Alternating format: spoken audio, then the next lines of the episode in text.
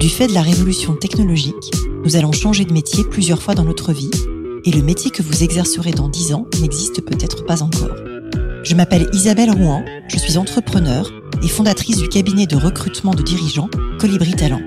Tous les jours, j'accompagne des femmes, des hommes et des entreprises qui se transforment et qui transforment leur métier. Avec ce podcast Les métiers du futur, je vous propose de rencontrer des dirigeants, des entrepreneurs, des chercheurs, bref, des personnes inspirantes qui vont partager avec vous leur parcours et leur vision du futur de leur métier. Bonjour à toutes et tous et bienvenue dans le podcast Les métiers du futur. Aujourd'hui, je reçois Thierry Dangean. Thierry, vous êtes expert comptable, commissaire aux comptes et surtout chef d'entreprise. Vous avez fondé en 1994 Dangean et Associés, cabinet spécialisé dans l'expertise comptable, le conseil et l'audit. L'épisode d'aujourd'hui est donc consacré au futur du métier d'expert comptable. Bonjour Thierry. Bonjour Isabelle. Alors, bienvenue au micro du podcast. Je suis ravie que vous ayez euh, accepté mon invitation et pour euh, commencer euh, l'interview, j'aurais aimé que vous me partagiez la vision de votre métier aujourd'hui. Alors vous savez que notre métier d'expertise comptable est en pleine transformation. Il y a beaucoup de choses qui se passent dans notre profession au niveau de la digitalisation. Vous savez que la digitalisation, c'est un phénomène qui est en route depuis de nombreuses années euh, chez les experts comptables. Nous vivons euh, cette digitalisation de façon euh, intense et le métier s'est complètement transformé au cours de ces dernières années. Mais de quelle manière du coup? Alors, au niveau de nos logiciels métiers, au niveau de la facturation électronique, vous savez que l'administration fiscale va mettre en place prochainement la facturation électronique. Au niveau de nos fournisseurs qui utilisent de plus en plus euh, des logiciels dédiés, des plateformes, ce qui fait qu'aujourd'hui, euh, malgré euh, des réticences qu'il pouvait y avoir il y a quelques années sur nos métiers dans la profession, la digitalisation a complètement transformé notre métier. Si on faisait un sondage aujourd'hui en demandant aux experts comptables qu'est-ce qui est l'enjeu majeur de la profession pour les années qui viennent, je pense qu'il vous dirait qu'est-ce qu'on va vendre demain à nos clients? Bah, c'est un peu ça tout l'enjeu du métier, puisqu'effectivement, vous parlez de digitalisation et qu'en préparant l'émission, j'avais vu qu'il y avait une étude d'Ext Opinionway qui disait que 75% des experts comptables considèrent effectivement que la digitalisation est un enjeu majeur. Mais du coup, si c'est le client qui annote lui-même euh, ses différentes dépenses, qu'est-ce que ça change fondamentalement? Qu'est-ce que ça transforme au quotidien du métier? Bah, C'est-à-dire qu'aujourd'hui, la production comptable, ce n'est plus un élément qui va occuper euh, le planning de l'expert comptable pour euh, les années qui viennent. Aujourd'hui, je pense que dans les années qui viennent, 5 à 10 du temps seulement de l'expert comptable sera consacré à la production comptable. Et c'était combien avant? Autrefois, c'était 90%. Ouais, donc c'est vraiment un changement radical. Donc, calculé, il y a 80% de son temps qui doit demain euh, être transformé sur d'autres services. Et, des services auxquels il n'est pas habitué, parce qu'il a eu peu de temps pour s'y consacrer jusqu'à présent, et il n'a peut-être pas obligatoirement la formation adéquate. Et c'est une profession qui est réglementée en plus, donc comment ça fonctionne si vous allez sur d'autres services? Question de néophyte. Hein. Alors c'est une question réglementée, mais l'ordre des experts comptables ces dernières années a fait beaucoup d'efforts et on se tourne de plus en plus vers des nouveaux métiers et c'est le devenir de l'expert comptable. L'expert comptable demain, c'est quelqu'un qui devra être intelligent, qui devra avoir une véritable vision sur euh, le secteur d'activité dans lequel opère son client et qui devra être capable de parler de stratégie, qui devra être capable de parler de finances d'entreprise, qui devra être capable de faire faire des statistiques, de croiser des données, que des métiers qui aujourd'hui sont très peu traités par les experts comptables et qui commencent seulement à l'être. Donc du coup, un besoin de formation et un besoin de conseil accru auprès des clients il sera absolument nécessaire effectivement que les instances fassent évoluer euh, la formation académique de l'expert comptable qui est aujourd'hui encore très centrée sur le chiffre et qui demain devra évoluer vers euh, des compétences beaucoup plus élargies avec une vraie vision de l'économie de l'entreprise. Alors quels sont les autres effets, euh, à part l'automatisation, la digitalisation dont on a parlé, qui changent aujourd'hui le quotidien de l'expert comptable? Alors, les effets sont essentiellement la digitalisation et l'automatisation. Après, il y a D'autres effets externes, je dirais, c'est qu'aujourd'hui, les clients ne veulent plus payer un expert comptable pour faire de la production comptable et faire des bilans. C'est plus leur sujet. Ils considèrent que ça doit être quasiment gratuit et il faut remettre complètement euh, en place euh, le métier de demain en considérant que ces missions de pure production comptable sont des missions qui n'apportent quasiment aucune valeur ajoutée pour le client et que le client ne souhaite plus Donc il ne payera plus dans les années qui viennent. donc ça devient une commodité euh, obligatoire. pour ce type de service, absolument. du coup, comment vous, dans votre cabinet, dans Danger, Dangean et Associés, vous êtes allé chercher une valeur supplémentaire pour justement fidéliser et amener vos clients à rester fidèles au cabinet avec ce nouveau mode de l'expert comptable du futur? Comment vous avez fait? Au départ, quand j'ai créé le cabinet, je suis parti sur un constat complètement différent, c'est que j'ai pas souhaité m'orienter vers la production comptable de masse et j'ai décidé de me spécialiser sur des secteurs d'activité qui étaient assez pointus et qui nécessitaient des compétences importantes. Ces spécialisations, c'était, et c'est toujours le cas aujourd'hui, euh, c'était l'immobilier, l'assurance, la banque et les énergies renouvelables. Et ces industries, ces secteurs sont des secteurs très compliqués qui nécessitent beaucoup d'expertise. Et de fait, nos clients aujourd'hui s'adressent à nous car on est une structure qui est capable de leur apporter ses compétences, ses expertises. Et ces expertises, nous essayons de les développer uniquement auprès des grands groupes et des sociétés euh, de taille intermédiaire. Donc ce qui fait que nous nous sommes très tôt spécialisés sur ces industries-là et très tôt sur les grands groupes, ce qui fait qu'on échappe, si vous voulez, un petit peu à toute cette dématérialisation, cette automatisation de la profession. Et ce virage stratégique, on l'a pris dès le début, ce qui fait que dès le début, nous offrons à nos clients des services qui vont au-delà de la production comptable. Nous, nos clients aujourd'hui, ils sont peu intéressés par la production comptable. La production comptable, elle répond simplement à des obligations fiscales mais tout au long de l'année, euh, on travaille sur d'autres services, que ce soit euh, au niveau de la fiscalité, que ce soit au niveau du traitement de données, que ce soit au niveau euh, de l'informatique, que ce soit au niveau de rapprochement d'entreprise, que ce soit au niveau d'organisation et de conseil. On travaille beaucoup sur la transformation de la fonction finance. Aujourd'hui, les grands groupes et les sociétés ETI nous appellent pour les aider à se transformer à se transformer, à avoir la fonction finance d'une autre manière, mais en sortant, si vous voulez, de la comptabilité.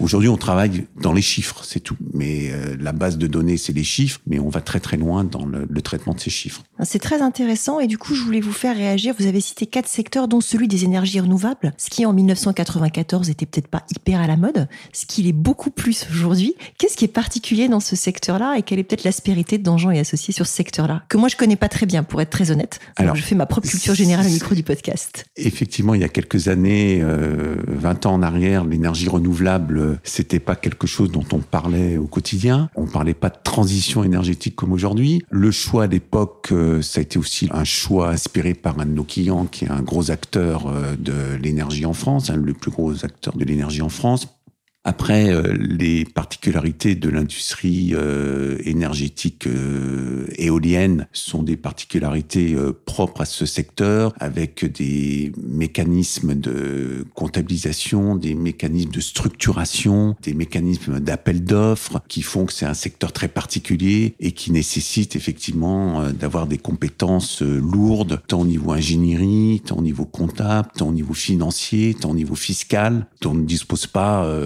des cabinets classiques, si j'ose dire. Alors, votre entreprise aujourd'hui, c'est 11 associés et 150 collaborateurs. Vous avez connu une croissance interne assez forte. Et la question que je me posais, c'est est-ce que les cabinets sont aujourd'hui condamnés à grossir pour évoluer et progresser, un peu comme les euh, cabinets de conseil qui sont un peu condamnés chaque année à embaucher euh, des juniors pour avoir un taux moyen jour qui part pas complètement en vrille. Comment ça se passe dans votre métier? Alors effectivement, aujourd'hui, on constate sur le marché euh, beaucoup de regroupements de cabinets. Ce sont encore des cabinets qui sont sur la production comptable pure et donc pour maintenir leur marge, il y a une nécessité d'acquérir des parts de marché au niveau national. Ce sont souvent des cabinets qui sont multisecteurs d'activité, hein, qui opèrent sur tous les secteurs d'activité euh, de l'économie française et qui n'ont pas d'autre choix pour euh, maintenir leur rentabilité de grossir. Parallèlement, ces cabinets font également, puisqu'ils font le même constat que je fais aujourd'hui micro, ces cabinets font également le constat qu'il est impératif d'élargir leur gamme de services. Donc, ils investissent des sommes folles, effectivement, dans l'accroissement de leurs services, en développant des nouvelles technologies, des nouveaux services. Nous, on avait fait le choix à l'époque, quand j'ai créé le cabinet, d'une stratégie diamétralement opposée, hein, comme je vous l'ai expliqué euh, il y a quelques instants, qui était justement de se spécialiser et devenir des spécialistes sur des projets et des secteurs complexes. Et en intervenant sur ces secteurs d'activité, c'était un choix euh, délibéré qui était d'échapper à cette transformation euh, de la profession euh, comptable, c'est-à-dire de rester spécialisé sur des sujets variés, mais surtout dans le cadre d'une croissance contenue. Aujourd'hui, nous, ce que nos clients apprécient, c'est le fait qu'on consacre énormément de temps auprès d'eux, ce qui fait qu'on est contraint, si vous voulez, à avoir une, un développement et une croissance contenue. Contenu, pourquoi? Parce que à cause du temps que je viens de l'exprimer, que l'on consacre à nos clients. Contenu, puisqu'on recherche sur le marché des profils qui sont très rares. C'est des experts, c'est des gens très compétents dans leur domaine d'activité. Ce sont des avocats fiscalistes qui sont spécialisés sur l'industrie immobilière, par exemple, sur les beaux commerciaux, par exemple. Ce sont des ingénieurs, ce sont des informaticiens. Et dans le cadre d'un marché qui est assez tendu, hein, le marché du travail, on est très très prudent et surtout très exigeant, très exigeant, hein, c'est surtout ça le terme, très exigeant sur notre recrutement. C'est intéressant parce qu'en fait, vous abordez deux notions. Vous abordez le fait que vous allez chercher des compétences rares sur effectivement avocat, fiscaliste, informaticien. Donc, je comprends qu'au sein du cabinet, il y a des métiers très variés. Et vous abordez une deuxième notion qui est la difficulté du recrutement. Comment vous allez euh, chercher ces oiseaux rares aujourd'hui? Comment vous y prenez? Alors déjà, on a euh, une facilité, c'est qu'on est une maison, si j'ose dire, assez incontournable euh, dans l'industrie immobilière, euh, la banque, l'assurance et les énergies renouvelables. Donc déjà, tous ces oiseaux rares, comme vous dites, qui ont envie de travailler dans notre industrie, nous sollicitent et nous connaissent absolument.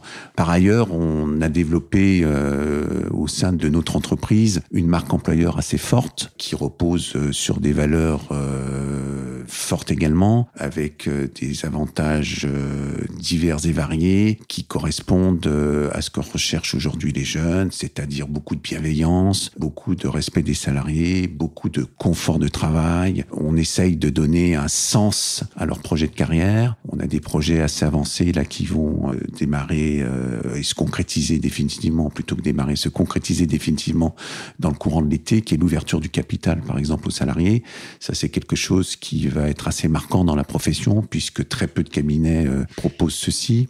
Nous avons par ailleurs euh, beaucoup de dispositifs que nous avons mis en place au sein du cabinet où on cherche à intégrer de plus en plus euh, les jeunes sur des fonctions support. Euh, on a créé un COMEX qui est une sorte de cellule qui m'assiste dans les décisions importantes. On a créé une agence de communication au sein du cabinet qui permet à notre responsable communication et marketing de tirer et de bénéficier de toutes ces idées novatrices qui émanent de nos jeunes, plus plein d'autres euh, choses qu'on fait en interne pour attirer, être attractif et surtout fidéliser. Nous, quand on recrute quelqu'un, on cherche à le recruter pour l'éternité, pour le mener euh, jusqu'à l'association. Donc c'est un travail de tous les instants et toutes les composantes du cabinet sont au service de cet objectif, sachant que, encore une fois, et j'insiste là-dessus, on reste très exigeant et notre croissance, de par nos exigences, reste euh, limitée. Enfin, Mais il vaut mieux une croissance saine avec beaucoup d'exigences et des clients contents qu'une hyper-croissance et puis derrière des clients qui s'en vont. Hein.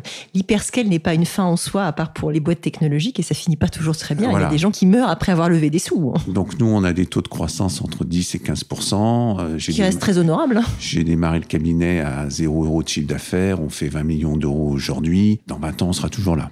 Alors justement, dans 20 ans, vous serez toujours là. J'ai compris que vous recrutez en 2022 et que vous êtes très exigeant. Sur quel métier en particulier vous est-ce que vous recrutez cette année?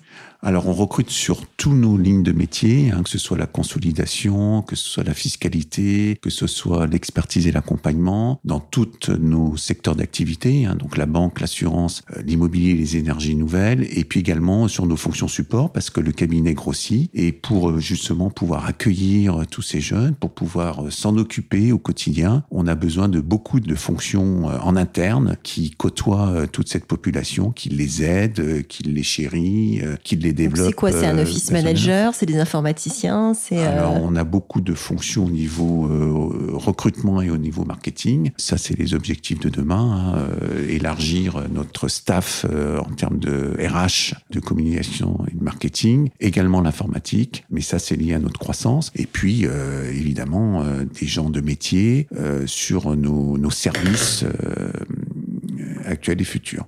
Alors, quelle est selon vous la principale qualité de l'expert comptable du futur? Qu'est-ce qui doit ressortir quand vous le recrutez? Qu'est-ce que vous regardez en premier? Qu'ils soient intelligents.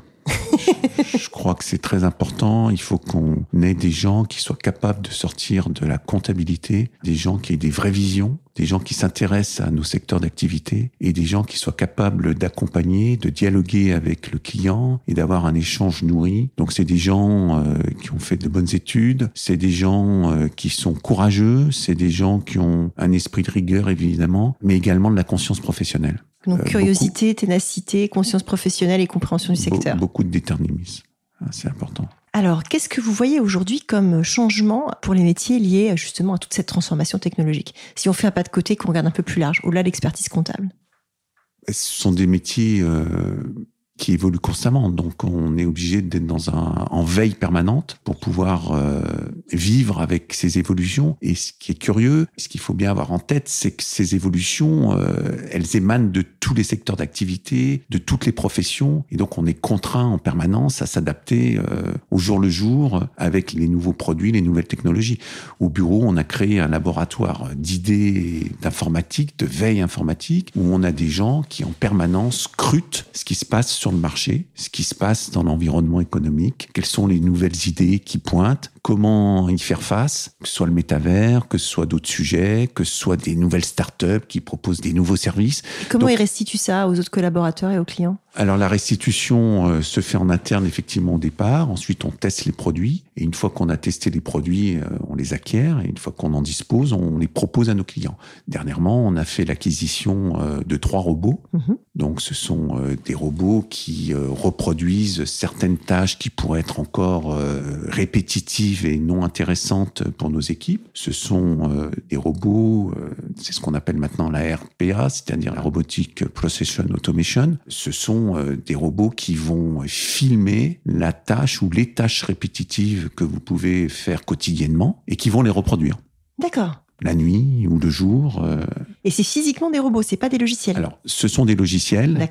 Qui filment votre intervention au clavier D'accord. Et qui vont restituer euh, toutes les données que vous aurez pu avoir traitées, par exemple, dans la journée, euh, établir un tableau de synthèse et les envoyer à vos différents clients. Donc le robot va reproduire, en fait, une journée de votre travail qui pourrait être, qui aurait pu être euh, inintéressante et répétitive. Imaginons par exemple que vous recherchiez, euh, je vais prendre un exemple plus parlant, que vous recherchez euh, sur seloger.com un appartement dans le 17e arrondissement où nous sommes aujourd'hui avec un certain prix et un certain et que tous les jours, comme nous tous, quand nous cherchons un appartement à Paris, nous allons tous les jours sur ce loger pour voir si on trouve une annonce, bah, le robot va le faire à votre place et va vous restituer tous les jours les annonces qui correspondent à votre critère et les envoyer à votre mari pour euh, qu'il soit bien d'accord avec vous, sans que vous ayez à le faire. C'est hyper intéressant. Effectivement, ça doit changer fondamentalement euh, la façon de travailler. Moi, j'avais vu des startups et des robots qui faisaient de la compréhension de euh, rapports annuels, en fait, qui déroulaient du PDF